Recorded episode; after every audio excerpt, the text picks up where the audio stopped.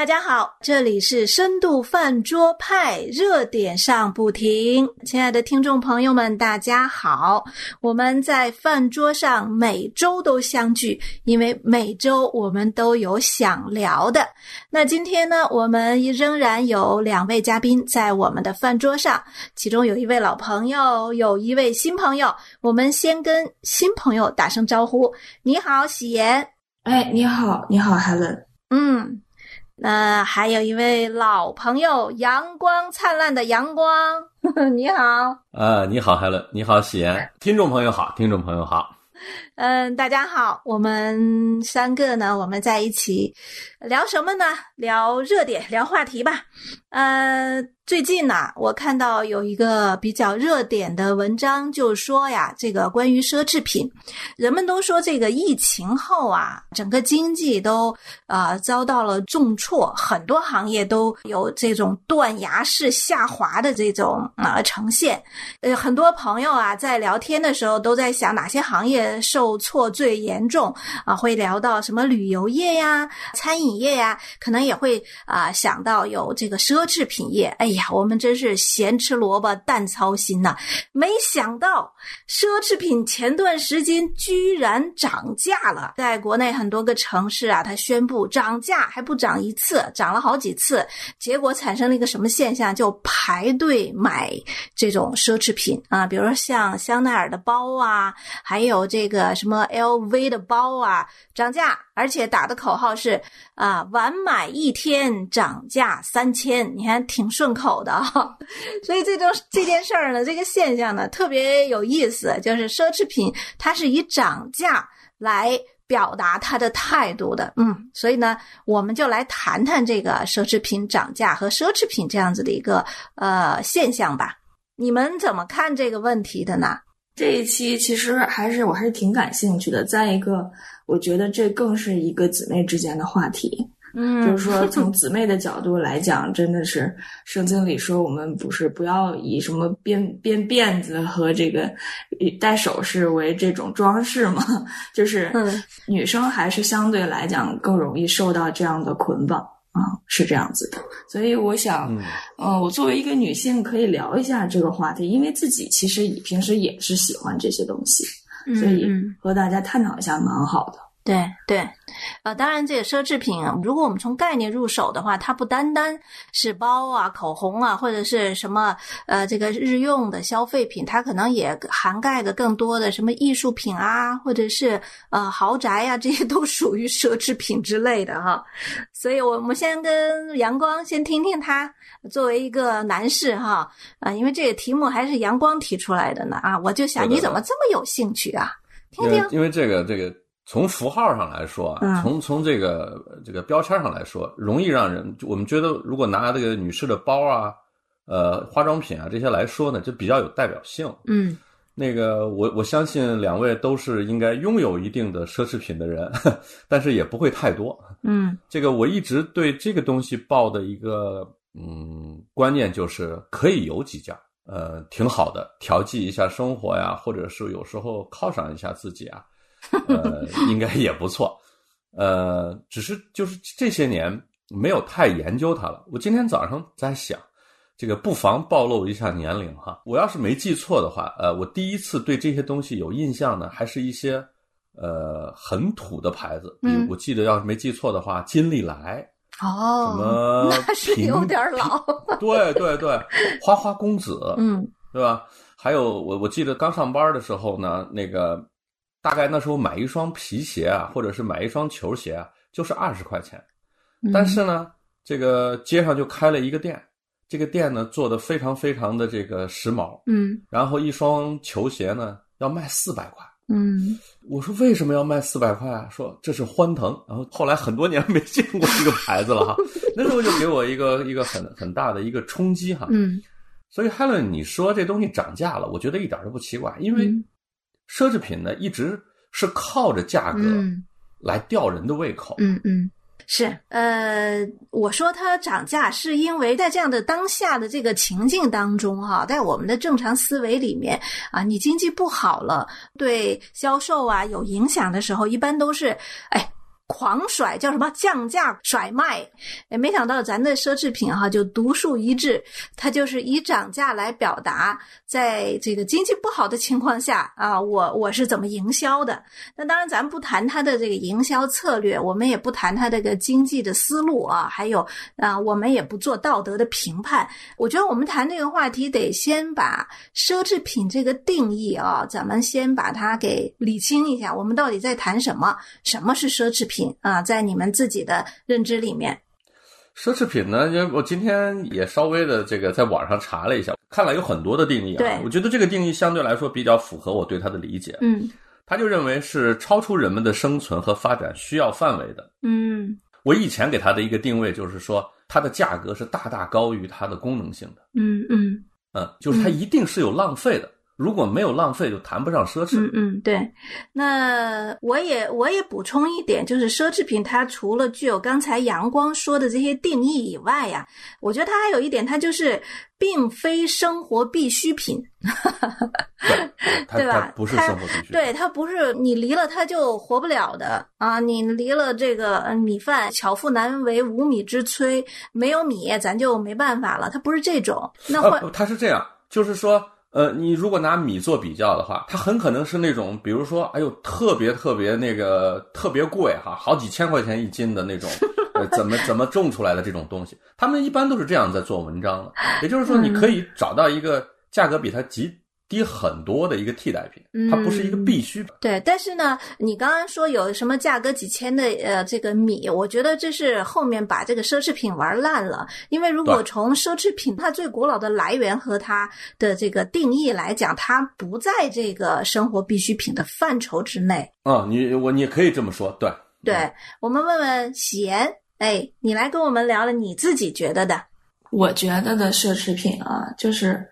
其实我的概念里面，呃，我觉得就是那种非常的流于表面的东西，因为因为由于它就像阳光弟兄说，它和价值是大大的不相符的。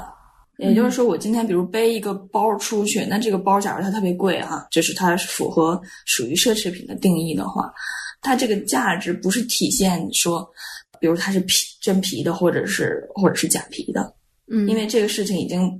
对它的价价格的影响已经微不足道了，嗯，就是说真正影响它的价格的是它的那个牌子，嗯，这就是说，所以我认为所有那些牌子也好或者是什么东西，其实最主要的是品牌。一个东西如果我背出去也好，带出去也好，或者穿戴在身上或者是什么也好，它那个品牌是非常的明显的。这就是奢侈品的一个 最主要的一个概念，对对，一个概念就是它有一定的象征性啊，啊，代表着某种身份。嗯，我想借着这个说哈，这个就比如说一个 logo 啊，一个品牌哈，就是让让人们看到我戴了一个这样品牌的首饰，或者是我背了一个这样品牌的包，或者是我穿了一个这样品牌的衣服的话哈，是这个品牌的格调很高呢，还是这个品牌的价格很高？会给那个看的人更多的冲击，以至于让他对我看法产生变化。他其实是是这样啊，我个人刚好就经历了一个这个我们这个中国社会里面对对这个奢侈品的从开始的追求到最疯狂，嗯，一直到现在这个过程哈。近近两年我对他的关注减减少了，前两年其实。我也是这个追追奢侈品的一员。那你能讲你自己呀？对你是什么心理呀？啊，你什么心理啊？这个买这个特别贵的东西啊，嗯，其实是这个当人们的这个经济有了一个解放了以后啊，嗯，其其实是人们的一个宣泄的一个心理。这个而且呢，它是一定要把自己和其他人区分出来的这样一个驱动，就是。我要显得和你不一样，我要靠各种各样的东西显得和你不一样。哎，一般呢，我要靠我的学历，我要靠我的谈吐，我要靠我的财产。嗯，但关键是学历和谈吐，你你在大街上人家看不到啊，嗯，对吧？对，那我靠什么？你不能天天背个学历证啊，脑门上贴个什么东西？对我不能到哪就说我是哪个大学毕业的，也不能到哪说我特有知识，不行。那么人的这种炫耀的这种心理，或者是啊期望被别人高看一眼的这种心理呢？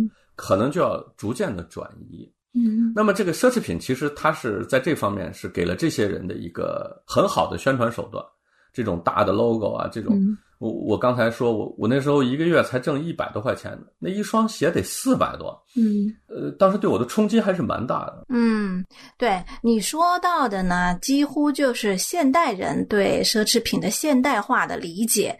那我们如果回到，因为奢侈品它不是今天才有的概念，它嗯也不是这个世代的，它其实是呃从有人类开始，几乎就有这样的一个呃，当时可能不叫奢侈品，但是一定有这些东西。所以，但是呢，它怎么发展成今天，比如说跟品牌有关呐、或者是跟啊、呃这个呃我们的这个身份有关的，它是有一个脉络的。嗯其实奢侈品就是用来炫耀身份的，只不过古代有你，比如说，如果我是古代的皇家，我可以穿个黄马褂，对吧？嗯，或者你要是英国的贵族，你可能鞋比别人的鞋长，别人要想穿那么长的鞋，它是违法的。但是现代社会不存在这些问题，嗯嗯嗯。对吧？对。现代社会不存在这些问题的话，那如果我到人群中或者我到聚会的场合中，想要显得自己挺有范儿的，那大家就是背一个牌子，嗯嗯。啊、嗯或者是说力图它是一个很明显的牌子。它不见嗯。得是说这个包身上满身都是 logo，但是你一看这个包它是个什么品牌，大家都知道，对吧？嗯就是其实还是想要显得自己特别厉害啊。对，其实那意思就是说，奢侈品它呃代表的某一种意义，它是一个阶级的区分啊，它会把人区隔出来。对，嗯，那那也就意味着这个奢侈品从人类诞生其实就有了，因为人从啊有人类历史以来，人就是一直在不断的区分人和人之间的不同。啊，但是人是的。啊，人用来区分的不同呢，它就像你说的，它一定要有一个外显的啊，比如说，呃，从我查到的资料看，这个奢侈品基本上有人类历史以来就有，但是呢，在这种埃及啊，就是古埃及的时候呢，呃，我想可能是在古代的王朝里面都会有，因为王朝如何显明它是王朝呢？第一个，它是外在穿的，啊呃，它住的，还有一个就是它那个仪式，因为我们知道在古代有很多的这个敬天呐、啊，祭拜的这种仪式，在仪式上用的一些东西，一定不是随便拿一瓦片儿啊啊，随便嗯拿一什么那个砖头啊就一些酒器啊或者是一些对祭祀用的东西。对对，就是祭祀用，所以它跟这个仪式有关，就带来了这种一个阶级的区隔，一个区分。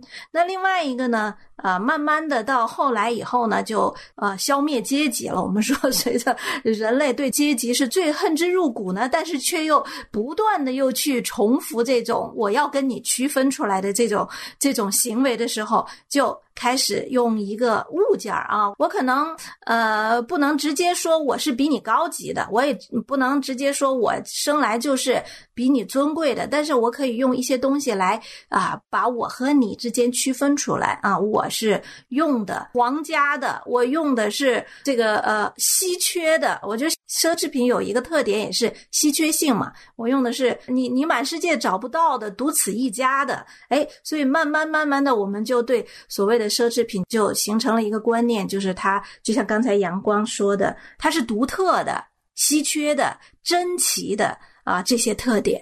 刚才呃，喜言说说现在的人们还用一个 logo 来呃标志这个品牌。其实你要知道，在古罗马的时候就特别好玩儿。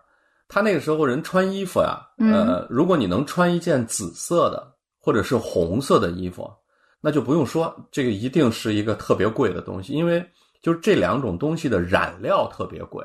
嗯就你知道为什么后来就是他们都穿紫衣的和穿红衣的，嗯这个就就变得是一个就自然就带着这种稀缺性和 这种奢侈性在里面。嗯嗯，那那从现在来说呢，我觉得我们中国人的理念中啊，这个奢侈品就是从现在商品社会来说呢，嗯呃，也挺有意思的。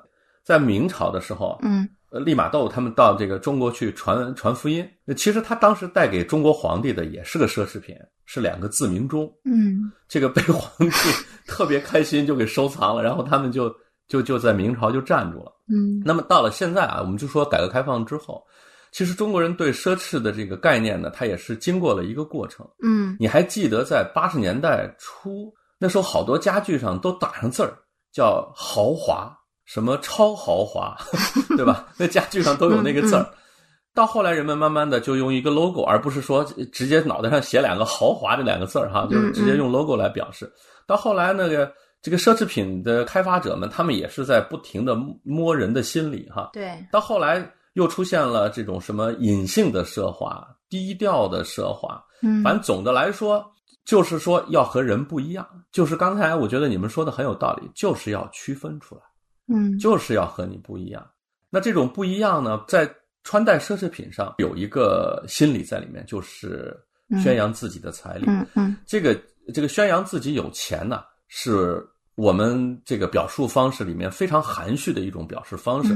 但是呢，它又又有非常强烈的表达欲望。其实我们知道，在在这个以色列人，他们把钱看的是力量。其实你在在圣经里看到以色列的。这个他们只要谈到力量的时候，基本上都是在说钱，就是尽心尽力尽意啊，尽意尽力尽力是尽什么？就是尽你的钱财。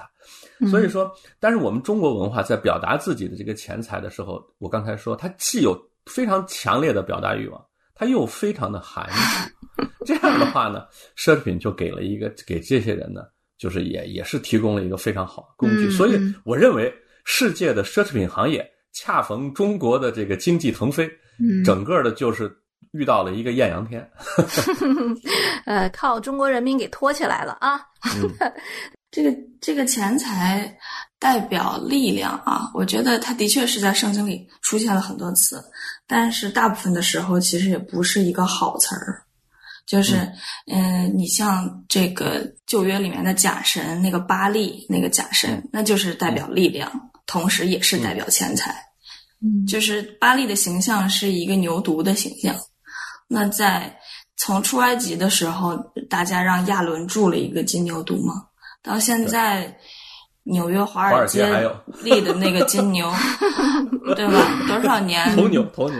而且，对呀，那个那那头牛也是代表了金钱，就是我们想要牛市，对吧？嗯，对，就是股市都说牛市啊，涨的时候。呃，这个钱是马门嘛？那这种对金钱和对力量的崇拜，可能更是拜假神，而不是拜真神。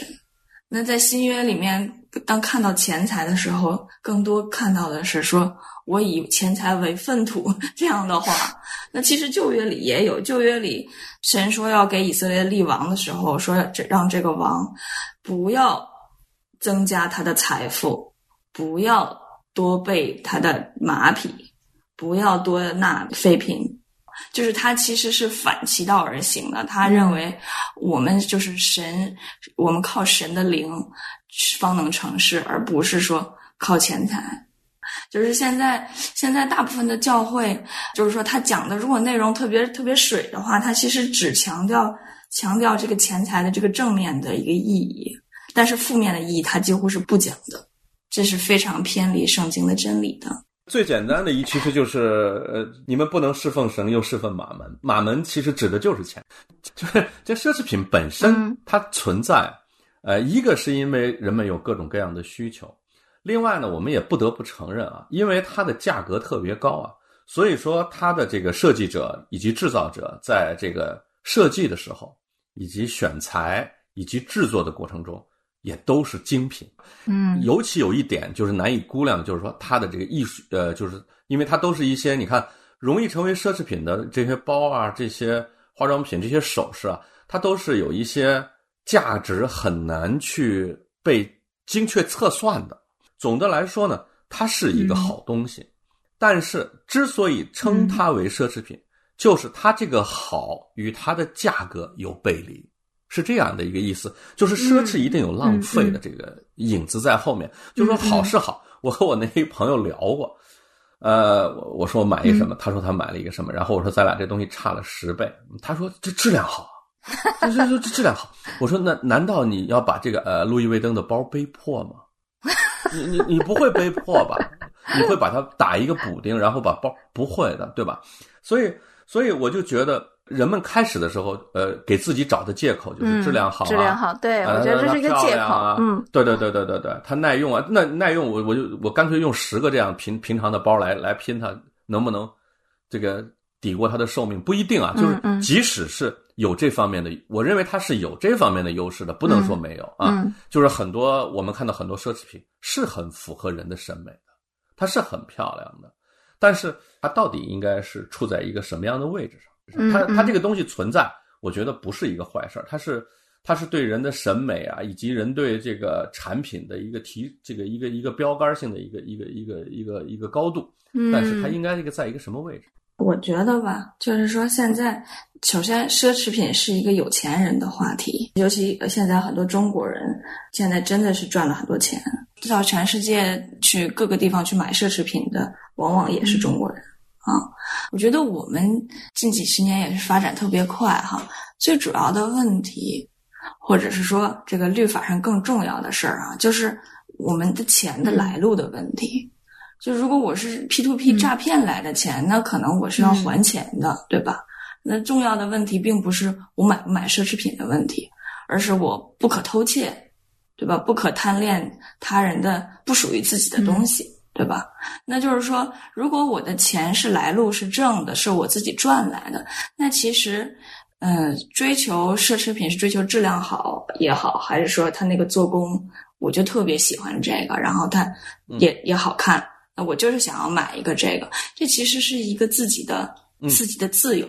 就像那个彼得跟那个亚拿尼亚讲说，你田地还没卖的时候，难道不是属于你自己的吗？对吧？那你卖了以后，你你这个想要怎么样用，其实不也是你自己的的决定吗？所以神赐给我们的丰富的资源和财物的话，其实我们是有自己的自由度在里面的。我们当然是可以去决定怎么样去去支配这个钱。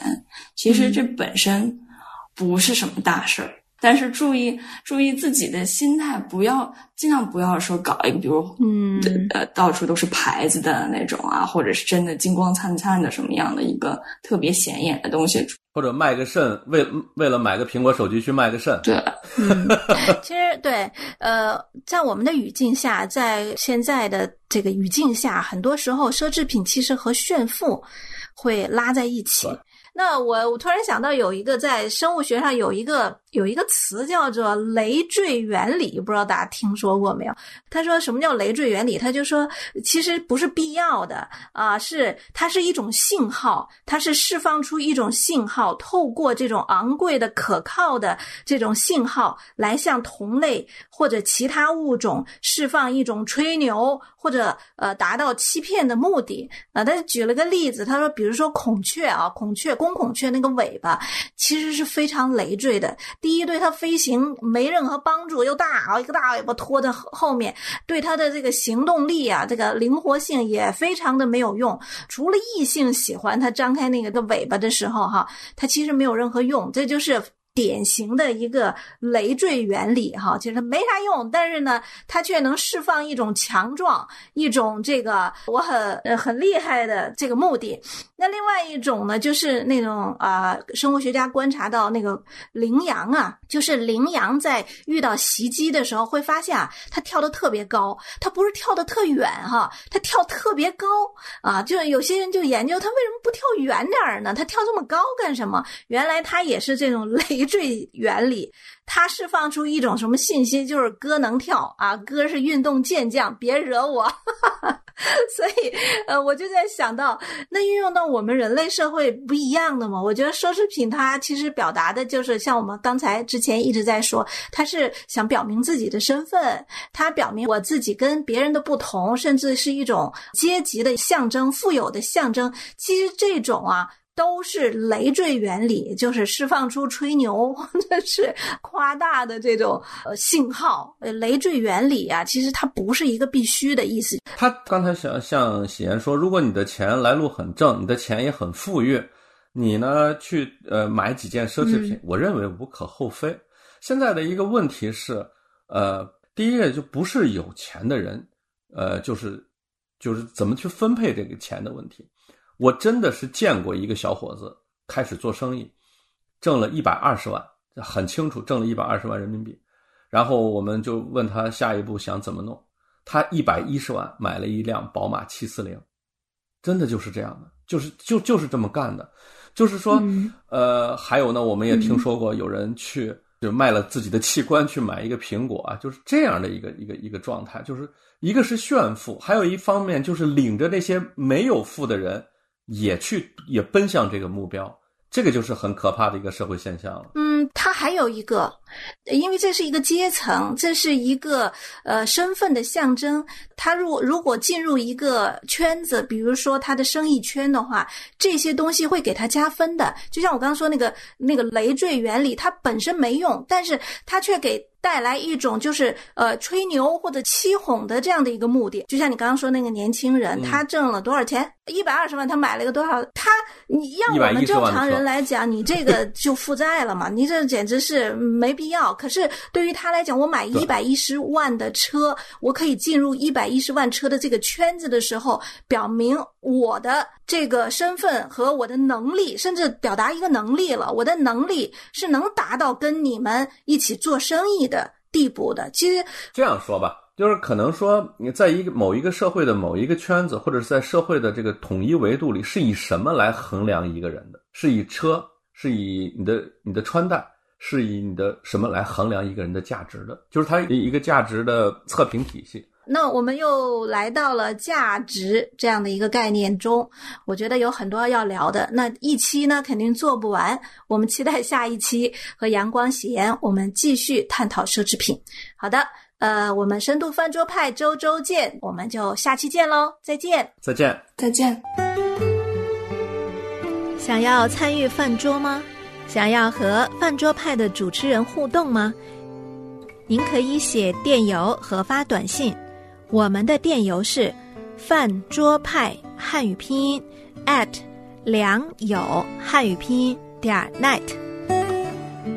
你也可以编辑短信发送到幺三二二九九六六幺二二，前面注明饭桌派，这样我们就能收到您的信息了。